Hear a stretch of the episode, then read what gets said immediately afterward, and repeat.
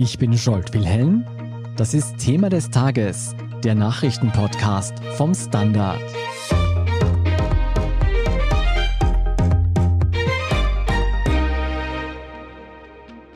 Es sind echt verstörende Bilder, die uns da im Minutentakt erreichen. Sie zeigen Szenen, die sich jetzt gerade in Afghanistan abspielen. Exekutionen, Enteignungen, Männer, Frauen und Kinder auf der Flucht vor dem Taliban-Regime. Was beim Abzug der US-amerikanischen Truppen schiefgelaufen ist, wer schuld am raschen Sturz der Regierung ist und welche Länder vom westlichen Fiasko in Afghanistan profitieren könnten, darüber spreche ich heute mit Gudrun Harrer. Und im Anschluss daran erklären uns dann Gabriele Scherndl und Johannes Pucher, wieso Österreichs Regierung den tausenden Menschen in Not die kalte Schulter zeigt. Gudrun, US-Präsident Joe Biden gestand bei seiner gestrigen Ansprache zum Abzug der US-Truppen aus Afghanistan zwar den einen oder anderen Fehler ein, aber in Summe blieb er dabei, dass es die richtige Entscheidung war. War es die richtige Entscheidung? Ich würde sagen, aus Warte der Amerikaner letztlich war es unvermeidlich. Es war die richtige Entscheidung, vielleicht, aber es war der falsche Ablauf. Also es wurden einfach zu viele Fehler im Ablauf gemacht. Es ist natürlich immer leichter danach zu sagen, was alles falsch gelaufen ist. Aber ich meine, viele fühlen sich ja von dem, was sie jetzt sehen, bestätigt, dass eben die Situation in Afghanistan nicht aufrecht zu erhalten war. Das hat sich ja bestätigt. Aber man muss halt eben wirklich auch über die ethische Seite der Sache reden, über Moral, über Anspruch, über Werte, jahrzehntelanges und auch diese Aspekte. Und da sind wir mit der richtigen Entscheidung schon wieder in einem sehr vagen Bereich natürlich. Mhm, darüber sprechen wir auch gleich. Ja, vor allem viele Republikaner schieben Biden die Schuld zu für den chaotischen Abzug, den du schon angesprochen hast. Du, aber ist das gerechtfertigt? Biden hat diesen Krieg und die Abzugspläne letztlich auch nur von seinen drei Vorgängern geerbt. Hätte es überhaupt eine Alternative gegeben?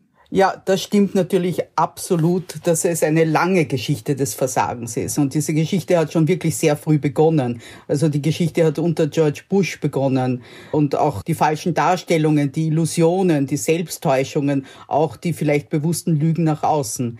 Besonders natürlich leidet Biden unter dem Erbe, das er von Donald Trump übernommen hat, eben dieses Abkommen mit den Taliban. Also wir dürfen ja nie vergessen, wenn wir über die Taliban sprechen, die Amerikaner haben mit denen fast zwei Jahre lang verhandelt oder eineinhalb Jahre. Nicht? Also die sind nicht vom Himmel gefallen und waren irgendwo auf dem Mars geparkt, während das alles passiert ist. Und man darf nicht vergessen, dass ja auch schon Donald Trump abziehen wollte. Also eigentlich schon bis Ende 2020. Er hat sich das dann von seinen Generälen ausreden lassen und hat den Mai festgesetzt. Biden hat das nach hinten verschoben bis zum September. Ob es so wahnsinnig geschmackvoll war, auch den 9-11, den 20. Jahrestag zu wählen, ist auch eine Frage. Also das fällt ihm jetzt auch auf den Kopf. Aber es ist, wie gesagt, eine lange Geschichte des Versagens. Dass Biden das wollte, wissen wir. Er war schon als Vizepräsident unter Barack Obama dafür, dass nur Terror bekämpft wird und nicht der afghanische Staat aufrechterhalten wird. Kritik hat es auch vielerorts dafür gegeben, dass die USA mit dem Abzug ihre Glaubwürdigkeit aufs Spiel gesetzt haben. Gerade mit dem Blick auf den Irak sei das ein schlechtes Zeichen für Verbündete. Die USA lasse ihre Verbündeten im Stich, so der Tenor. Ist das so? Sind die USA als Militärmacht jetzt nicht mehr glaubwürdig? Ja, als Militärmacht und natürlich auch als Vertreterin gewisser Werte. Es geht ja nicht nur um Militär. Also im Irak fürchtet man sich wirklich, obwohl ja da auch nicht mehr sehr viele Soldaten sind. Aber ich meine, die Szenen, zum Beispiel von der Übernahme von der Stadt Mosul im Jahr 2014, war ja dem nicht so unähnlich, was jetzt in Kabul und anderen Städten passiert ist. Also dieses Übernehmen von einer Miliz eigentlich kampflos und die Leute in Angst und Schrecken oder eben kooperierend. Also gerade im Irak hat man Angst. Es haben natürlich auch wieder zum Teil die syrischen Kurdenangst, die ja Donald Trump auch schon im Stich lassen wollte und aufgeben wollte. Aber wie gesagt, ich würde nicht nur die militärischen Aspekte hervorheben, sondern wirklich die gesellschaftlichen. Die Amerikaner und wir, der Westen, wir haben diese Leute ermutigt, zu versuchen, nach westlichen Werten zu leben. Wir haben den Frauen gesagt, ergreift diese Berufe, werdet Richterin, geht raus, macht eure Stimmen hören. Und die lassen wir jetzt sitzen und sagen, na eigentlich, vielleicht sind diese Werte doch nicht für euch oder wenn, dann werden wir sie nicht verteidigen. Also ich glaube schon, dass es ein großer Schaden für die Glaubwürdigkeit der USA ist. Ja, wieso die Taliban Afghanistan so rasch erobert haben, darüber haben wir auch gestern schon gesprochen im Podcast. Interessant und neu ist jedoch, dass sich auch die USA bzw. Joe Biden überrascht darüber zeigten, wie schnell die afghanische Armee aufgegeben hat. Die USA hätten Dutzende Milliarden in die Ausbildung und Ausrüstung investiert und dass dann 300.000 Soldaten den Taliban nur wenig Widerstand leisteten, damit hätte keiner rechnen können. Stimmt dieses Narrativ? Ja, ich muss sagen, ich bin immer wieder irritiert gewesen, dass Präsident Joe Biden diese Zahl genannt hat, 300.000, weil eigentlich reden Experten seit Tagen und wahrscheinlich Wochen schon darüber, dass das eine Zahl ist, die es nur auf dem Papier gegeben hat und auch das ist eine Parallele zum Irak. Also wir wissen, viele dieser Soldaten haben nicht einmal existiert, die waren eine Schattenarmee. Und offensichtlich hat man sich da wirklich auch selbst getäuscht oder die Informationskette direkt von den Militärs in die Politik hat nicht funktioniert, was ich mir eigentlich nicht ganz vorstellen kann, weil Militärs sind eigentlich sehr pragmatische Leute und benennen die Sachen bei den Namen. Aber es ist wirklich erstaunlich, diese Fehleinschätzung auch, dass die afghanische Armee zum Beispiel wirklich ohne Luftunterstützung der USA jemals auskommen wird, dass die dann selber die Gerätschaften bedienen können, die sie von den USA bekommen haben. Also das hat alles nicht funktioniert. Aber ich glaube, es ist ja nicht so sehr ein militärischer Zusammenbruch der afghanischen Armee, das müssen wir auch dazu sagen, wie ein moralischer. Also die haben ja auch nicht gekämpft. Man sollte die nicht beleidigen, die es wirklich versucht haben und die aufgeben mussten. Aber es war jetzt nicht so, dass die Taliban die afghanische Armee militärisch geschlagen hätten. Mhm. Den Berichten nach gab es ja nicht nur große Probleme innerhalb der afghanischen Armee, sondern auch mit starker Korruption innerhalb der Regierung. Der ehemalige afghanische Präsident Ashraf Ghani ist mittlerweile in den Oman geflohen und dürfte Medienberichten nach sich auf dem Weg in die USA befinden.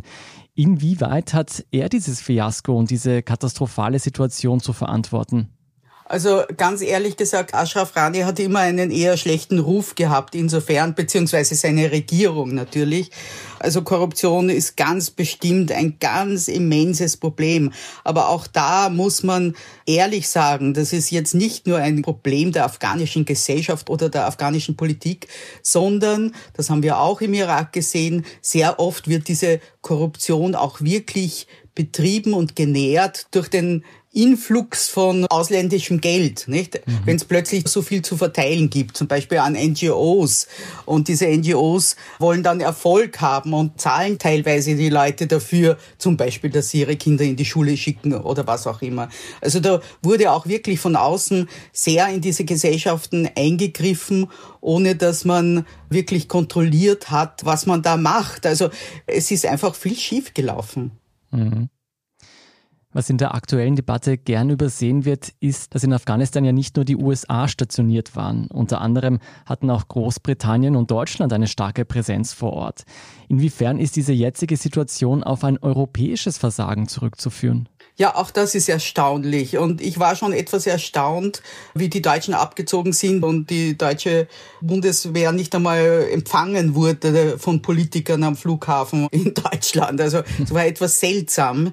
Aber man muss natürlich schon ehrlicherweise sich die Genesis dieses Einsatzes anschauen. Also es war einfach ein NATO-Einsatz, der eben nach diesen Angriffen von 9-11 auf die USA beschlossen wurde, also ein Verteidigungsfall. Und so ist eben die NATO ins Spiel gekommen, die ja dann später den Einsatz eigentlich übernommen hat. Aber es betrifft uns wirklich alle. Also Österreich ist kein NATO-Land, aber wir haben dort auch wieder äh, immer ein paar Leute gehabt und waren sehr froh auch über die Erfahrung. Und das heißt, es betrifft uns alle und es ist ein militärisches Versagen, aber noch viel mehr ein moralisches. Und man fragt sich einfach, was wir dort gemacht haben und welche Schlüsse wir daraus gezogen haben. Gudrun, wenn wir noch auf der geopolitischen Ebene bleiben und sowohl die USA als auch andere westliche Streitmächte jetzt nicht mehr vor Ort sind in Afghanistan, wer tritt dann in dieses Machtvakuum hinein? Ja, das ist eine ganz wichtige Frage, weil wir tun ja immer so, wie wenn es nur uns dort gäbe. Ne? Und die USA sind weg und wir sind weg, also die NATO ist weg und der Westen ist weg und nichts ist dort. Das ist natürlich überhaupt nicht der Fall.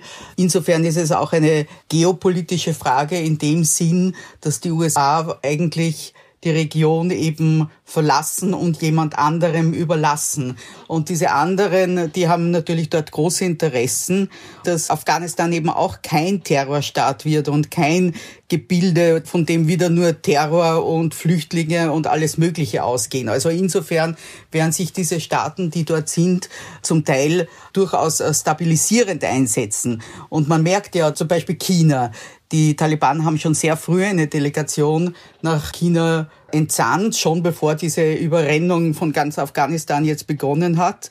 Und ich meine, China hat bestimmt kein Interesse an einem Staat, der von radikalen Islamisten regiert wird. Also in seinem Kampf gegen den Islamismus hat sich ja China gegen die eigenen Uiguren, die ganz bestimmt nicht alle islamistisch sind, gewandt. Also die werden schon versuchen, da auch auf die Taliban einzuwirken.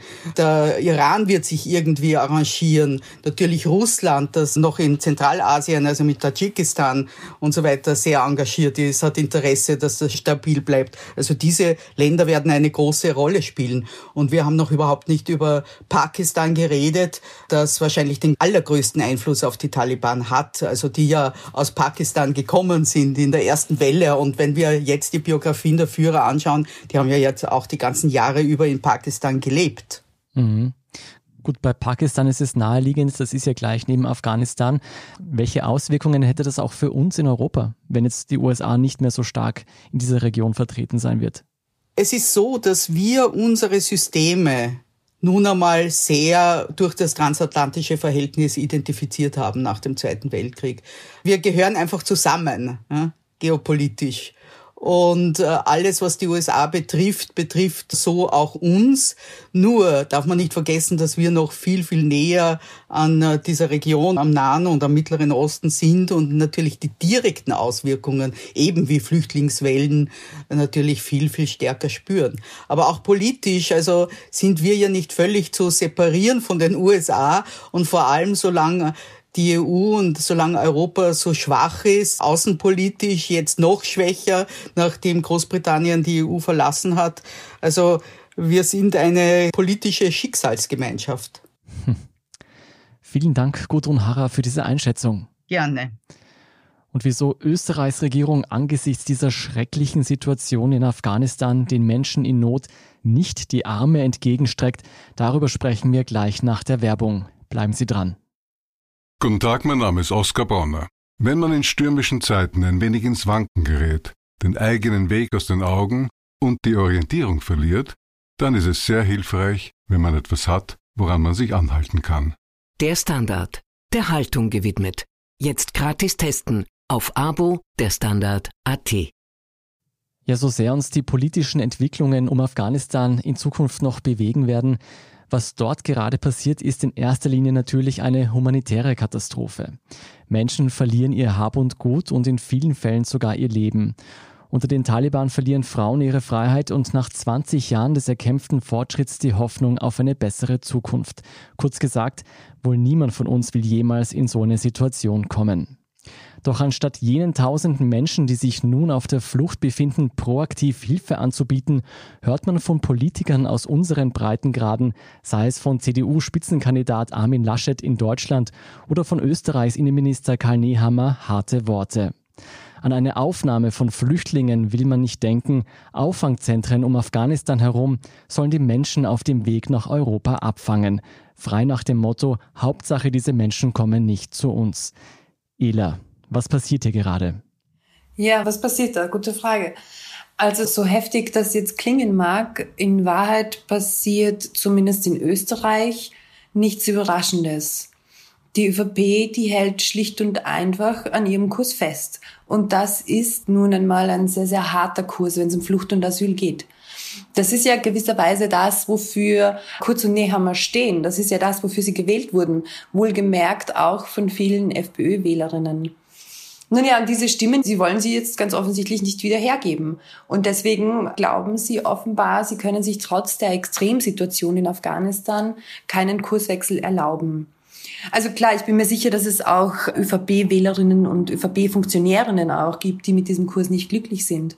Aber im Großen und Ganzen ist das eigentlich nicht mehr und nicht weniger als ein Weiterverfolgen der eigenen Linie. Mhm. Was dabei aber schon ein bisschen ins Hintertreffen gerät, das ist, dass gerade bei so gewichtigen außenpolitischen Themen, dass es da eigentlich ja nicht nur um die Parteilinie gehen sollte, sondern schon auch darum, zu welchen Grundrechten und zu welchen Grundregeln man sich als Regierung eines Landes positioniert. Also Österreich ist ja schon ein demokratisches Land, das Menschenrechte zu verteidigen hat. Und da finde ich, werden schon auch deutliche Worte von der Regierung zur Situation in Afghanistan angebracht. Also du würdest einfordern, dass die Regierung einmal nicht parteipolitisch agiert, sondern auch überparteilich. Ich glaube, bei einer Situation wie der in Afghanistan muss man die eigene Parteilinie ein bisschen verabschieden, ja. Hm. Die ÖVP hat für ihre Haltung erwartungsgemäß auch viel Kritik geerntet. Aber was ist dann eigentlich mit den Grünen? Von denen hört man auch keinen Einspruch. Ja, da ist tatsächlich ein extrem lautes Schweigen auf grüner Seite. Es gibt schon Einzelne natürlich, die sich da geäußert haben, allen voran Eva Ernst Cicic und auch aus Tirol der GB Meier zum Beispiel, da kam schon vor Tagen Kritik. Heute hat sich auch die ÖVP-Abgeordnete in Wien, Viktoria Spielmann, ganz offen auch die Grünen kritisiert. Aber ja klar, wenn man dann dem Parteichef Werner Kogler gestern im Sommergespräch zugehört hat, da wurde schon klar, so lauten Einspruch gibt's da nicht. Das war ja dann schon eher so ein Herumwursteln um die richtig heiklen Fragen. Ich fand das interessant und habe da jetzt auch gerade mit der Politologin Steiner Hemmele drüber geredet. Die hat einen Satz gesagt, der das ganz gut zusammenfasst, finde ich. Und zwar sagt sie, die Grünen werden da wohl versuchen, das durchzutauchen, wohl wissend, dass sie gegen die ÖVP keine Chance haben, eine Richtungsänderung zu bewirken. Hm. Also die Grünen, die wägen ganz offensichtlich ab zwischen ihren eigenen Interessen. Und zwar einerseits kommen sie mit dem Koalitionspartner zurande oder eben bedienen sie ihr Wählerinnenklientel. Und da haben sie sich offenbar für Ersteres entschieden, was aus wahltaktischer Sicht, wenn man darüber reden will, ja auch irgendwie Sinn macht. Was für die Grünen zählt, ist bei der nächsten Wahl sagen zu können, wir haben total viel weitergebracht, wenn es um Klimaschutz geht und um Transparenz. Und da kommen sie natürlich nur dann hin, wenn die ÖVP ihnen in diesen Bereichen Spielraum lässt. Und dafür werden die Themen Flucht und Asyl geopfert. Und ein Argument der Grünen ist ja auch, dass man der ÖVP vieles in Sachen Asylpolitik durchgehen lässt, weil man so zumindest verhindert, dass die Türkisen mit der FPÖ paktieren. Gleichzeitig fragen sich jetzt viele Kritiker der Regierung, was wäre denn der große Unterschied aktuell, wenn der kleine Koalitionspartner nicht grün, sondern blau wäre?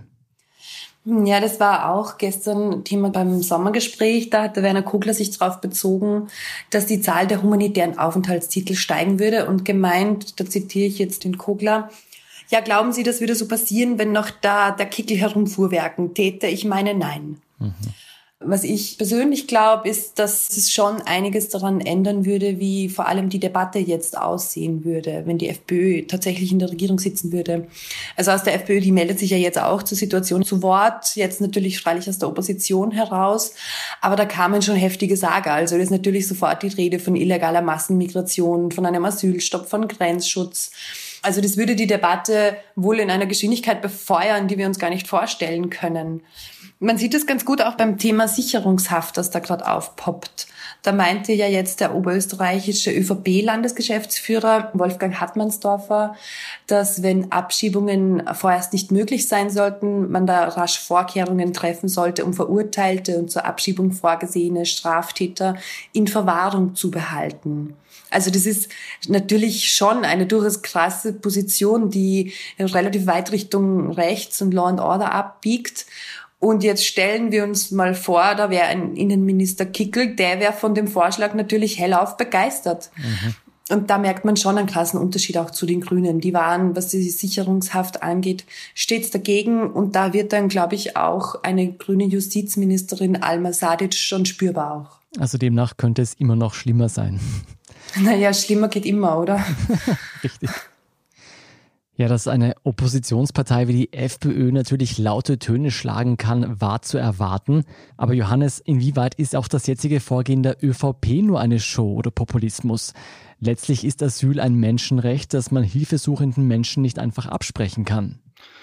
Ja, also eine gewisse Portion Show ist da sicher dabei im Sinne von, ich denke, es geht der ÖVP auch um innenpolitische Motive. Also man will Härte zeigen, man will seine Linie verteidigen, dass keine Flüchtlinge aufgenommen werden und will den Menschen in Afghanistan vermitteln, dass es keinen Sinn macht, sich nach Europa auf den Weg zu machen. Also man will mit allen Mitteln Migration und Flucht Richtung Europa verhindern, denke ich. Es ist natürlich so, wie du sagst, Menschenrechte kann man nicht einfach aushebeln. Also wenn äh, jemand an der Grenze steht und Asyl beantragt, dann ist auch Österreich dazu verpflichtet, erst einmal zu prüfen, ob er einen Anspruch darauf hat und kann nicht, wie es ja im letzten Jahr immer mehr auch leider gang und gäbe geworden ist, Menschen einfach mit einem Pushback an der Grenze abweisen. Mhm. Eine spannende Frage ist, glaube ich, was sich in der nächsten Zeit ergeben wird im Sinne von Asylverfahren bezüglich Afghaninnen und Afghanen, weil man natürlich davon ausgehen muss, dass dadurch, dass jetzt ein islamistisches Regime an der Macht ist in Afghanistan, das in irgendeiner Form Auswirkungen haben wird auf die Asylentscheidungen. Also spannend wird zum Beispiel werden, ob mehr Menschen subsidiären Schutz bekommen werden, weil der Status ist ja genau für Leute gedacht, die in ihrem Herkunftsland mit dem Leben bedroht sind und deren Unversehrtheit im Heimatland bedroht ist. Und das betrifft nun mal in Afghanistan momentan sehr, sehr viele Menschen, wenn nicht alle Menschen. Gehst du davon aus, dass Österreich über kurz oder lang wieder mehr afghanische Flüchtlinge aufnehmen wird? Ich hoffe es, ganz ehrlich gesagt, weil es ist mittlerweile, wie gesagt, eben keine Frage von Einstellung zur Migration, sondern eine Frage der Menschenrechte. Und bis Mitte Juli war auch das österreichische Bundesheer noch mit, wenn auch wenigen, so um die 16 Soldaten in Afghanistan. Das heißt, es gibt auch möglicherweise Afghaninnen und Afghanen, die unser Bundesheer in Afghanistan unterstützt haben. Mhm. Und das ist ja gerade eine große Debatte. Viele Länder, die USA, Deutschland, sogar der Kosovo und Albanien nehmen Menschen auf, die sozusagen so, sogenannte Ortskräfte, also Hilfskräfte von ausländischen Kräften in Afghanistan, die jetzt besonders bedroht sind. Und zumindest die müsste man aufnehmen. Die Verteidigungsministerin Tanner wollte sie da gestern in einem Interview mit Puls 24 nicht dazu äußern, aber zumindest die sollte man aufnehmen. Und ganz abgesehen davon gibt es natürlich besonders bedrohte Menschen in Afghanistan, Frauenrechtlerinnen zum Beispiel, Richterinnen, alle Menschen, die den Taliban ein Dorn im Auge sind, die jetzt ganz besonders bedroht sind und an solchen Aktionen, wie sie derzeit auf der ganzen Welt geplant werden, sollte sich Österreich schon beteiligen. Ob es so sein wird, ist fraglich. Du hast vorher schon die künftigen Asylverfahren angesprochen und wie sich die durch die jetzige Situation ändern könnten. Was ist denn mit den bestehenden Asylverfahren? Wird es noch zu Abschiebungen kommen? Also momentan ist eine Abschiebung praktisch eigentlich unmöglich, weil es keine Landeerlaubnis gibt, weil kein Flieger in Kabul landen kann. Das Innenministerium ist momentan sehr wenig bis gar nicht auskunftsfreudig, was ihre weitere Strategie dazu angeht. Das Innenministerium will momentan weiter, beziehungsweise der Innenminister Nehammer will weiter daran festhalten oder hat zumindest noch nichts Gegenteiliges gesagt. Es ist immer gesagt worden, auch in der letzten Woche, dass es nach wie vor eine Vereinbarung gibt mit Afghanistan für eine Abschiebung. Der afghanische Flüchtlingsminister, der ehemalige mittlerweile, muss man ja sagen, mhm. hat uns dem Standard gegenüber bestätigt, dass es keine derartige Vereinbarung gibt. Also praktisch ist es de facto unmöglich. Was der Innenminister weiter tun will oder was seine Strategie ist, dazu wird momentan keine Auskunft gegeben. Die schreckliche Situation in Afghanistan wird auch uns in Österreich noch lange beschäftigen. Vielen Dank, Johannes Pucher und Gabriele Scherndl, für diese Auskunft. Danke dir. Dankeschön. Wir sind gleich zurück.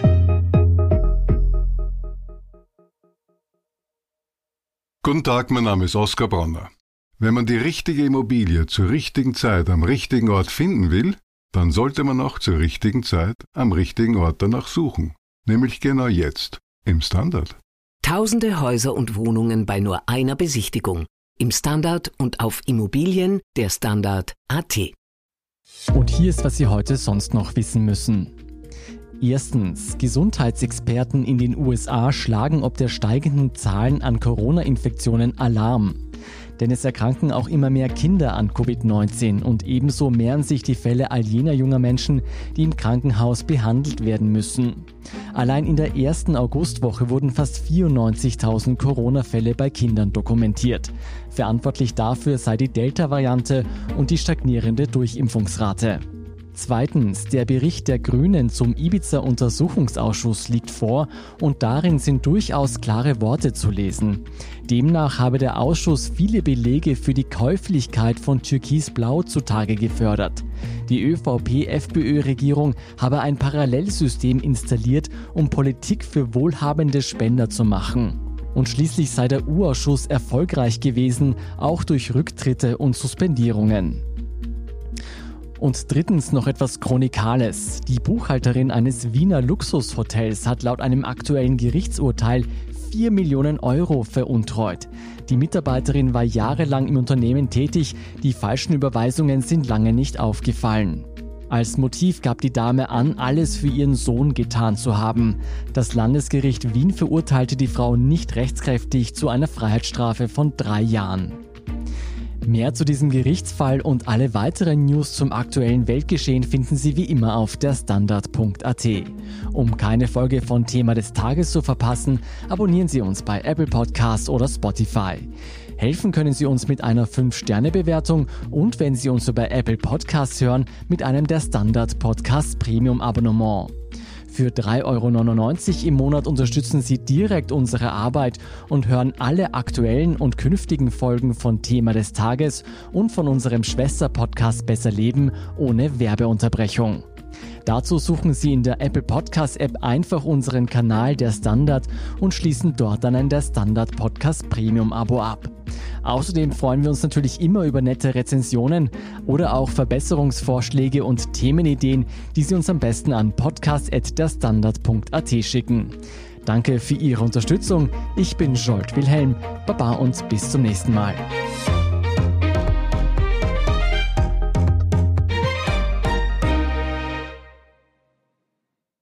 Guten Tag, mein Name ist Oskar Bonner. Ein Job, den man machen muss, ist ein Beruf. Ein Job, den man machen will, ist eine Berufung. Sollten Sie auf der Suche nach letzterem sein, empfiehlt sich ein Blick in den Standard. Es geht um Ihre Einstellung. Jetzt Jobsuche starten. Im Standard und auf Jobs der Standard.at.